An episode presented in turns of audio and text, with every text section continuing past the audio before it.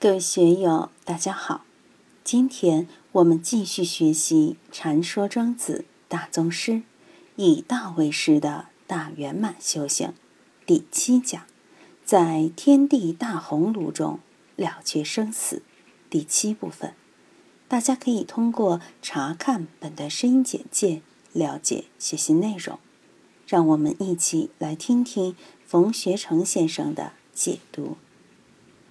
默然有间，而子桑户死，未葬。不知过了多少日子，总之有那么一天，子桑户死了，但是还没有下葬。孔子闻之，使子贡往视事也。孔子对方外人还是很有好感的，听说道人子桑户去世了，于是就派子贡去关心一下。子贡是个商人，很会料理世俗的红白喜事，于是就到子桑户家里去帮着办丧事。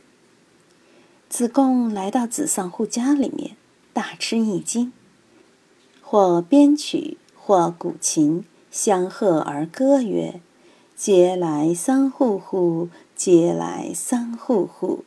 而以反其真，而我犹为人矣。”子贡去悼念，却看见那些来吊唁的人，有的在编曲，有的在古琴，有的在玩游戏，有的还歌咏相和。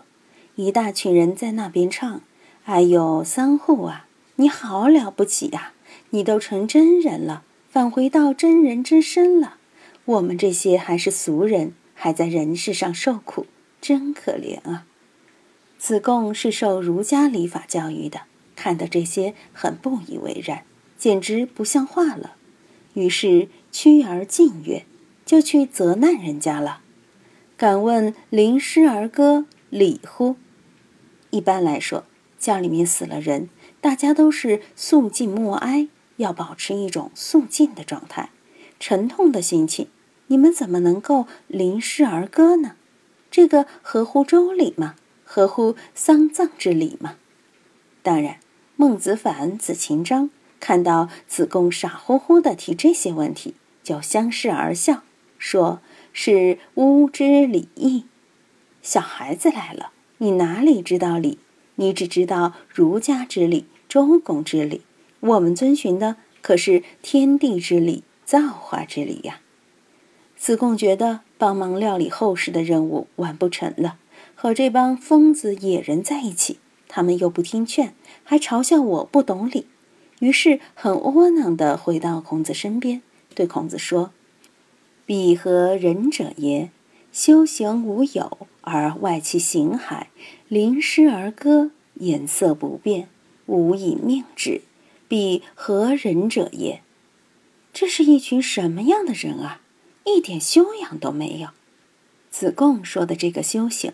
是指儒家仁义礼智信这一套修为，修行无有，他们是任性而为，什么温良恭俭让，什么中庸之道，什么沉静之道都不懂，外其形骸就是非常放肆，不拘礼，也不修边幅，完全没有儒家文质彬彬的这么一种感觉。以前我们到别人家里打丧火，我们去悼念，都满脸肃穆。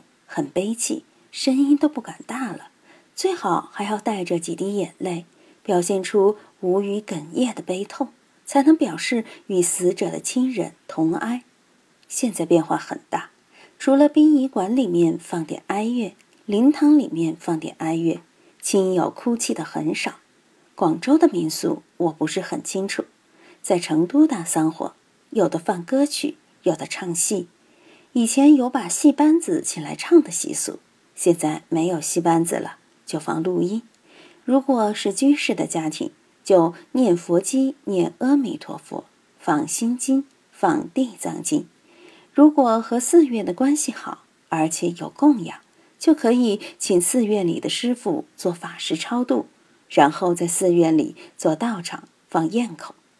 在古代，丧葬之礼是很隆重的。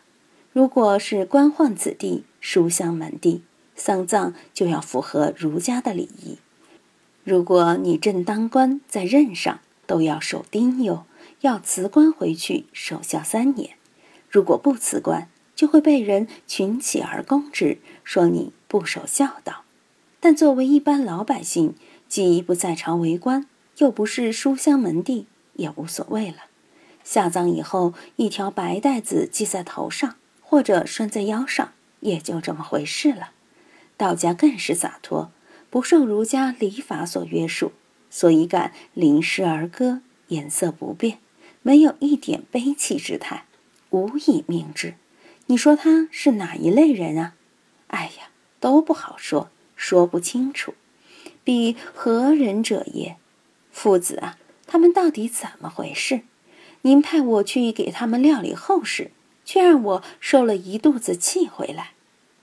孔子听了子贡的汇报，就说：“彼游方之外者也，而丘游方之内者也。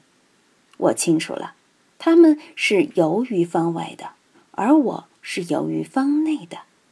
第一次提出“方内方外”这个概念的，可是庄子呀。什么叫方内？就是在社会性之中；方外就是超越于社会性之外。怎样使自己能够成为方外之士？那个不容易。方外之士就要把社会性脱掉。把酒色财气、功名利禄、荣辱是非全部都放下，你不放下，就别想谈方外。内外不相及，而丘使汝往调之，丘则漏矣。方内方外，本来他们是不应该相互去攀援，没法去沟通的。方外之人看不起方内之人，方内之人也看不起方外之人。在方内之人的眼里，方外之人跟野人一样，衣服很破旧，酒肉都没有，在官场没有关系，经济上也很穷。古代的这个方外，并不是单纯指出家人，因为即便为僧为道，修为没有上去，也谈不上居于方外。也不是说必须苦修，走到哪里都住一个破破烂烂的茅棚。真正判断方外方内，还是得。巨眼来看，关键要看他是否把红尘里面的名利是非放得下。真放得下的，才可以称为方外之人。如果名利是非放不下，哪怕在山里待个十年八年，或者在寺院里面出了家，也未必是方外之事。修行到了极处，方内方外其实也是打通的。用出世之心办入世之事，这就是菩萨道。利乐有情就必须入世。当然，方内方外打成一片，这又是一个更高的话题了。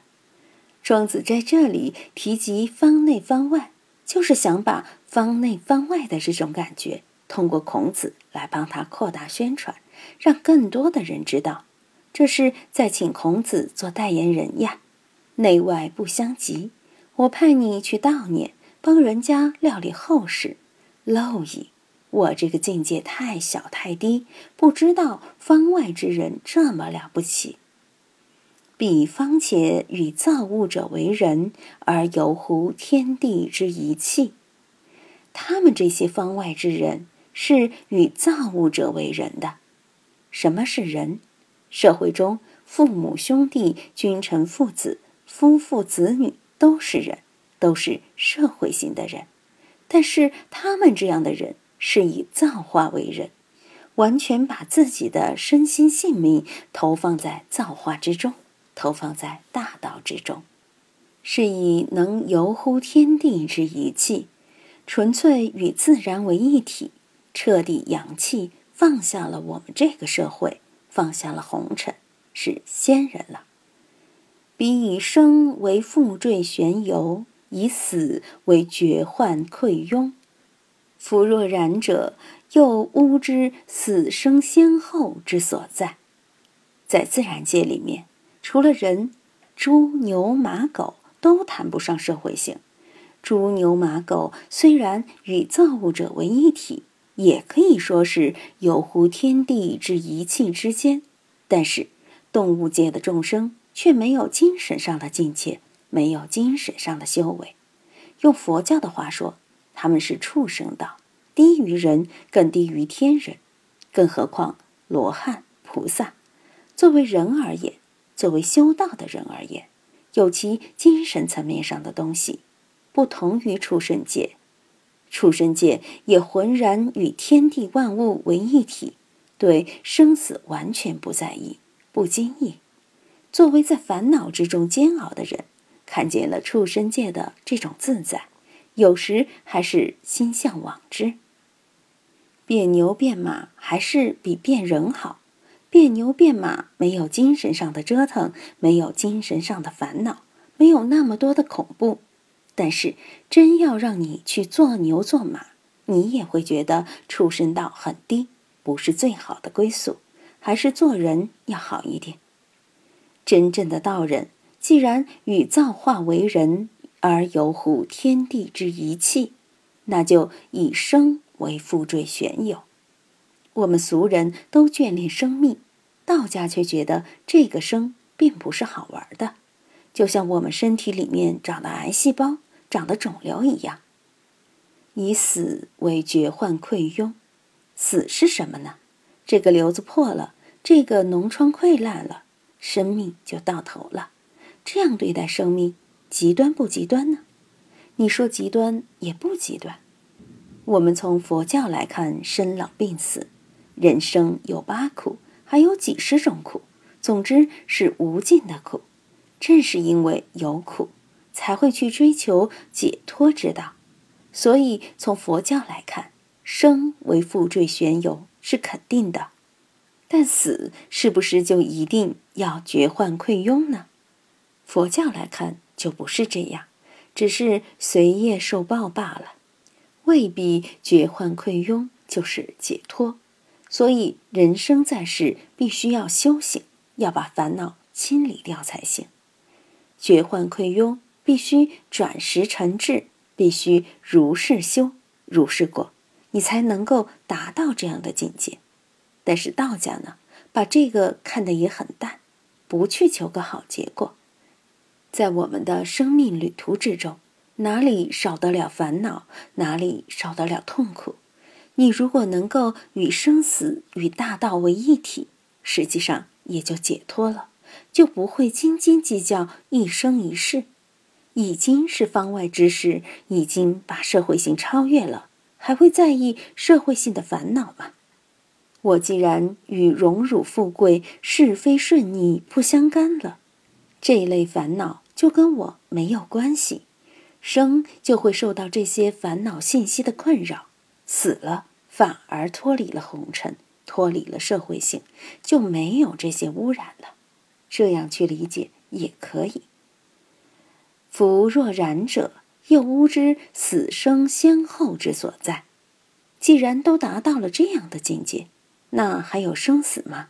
还会去计较生死的先后吗？还会去计较生死的落脚处吗？没有这个必要了呀。今天就读到这里，欢迎大家在评论中分享所思所得。我是万万，我在成都龙江书院为您读书。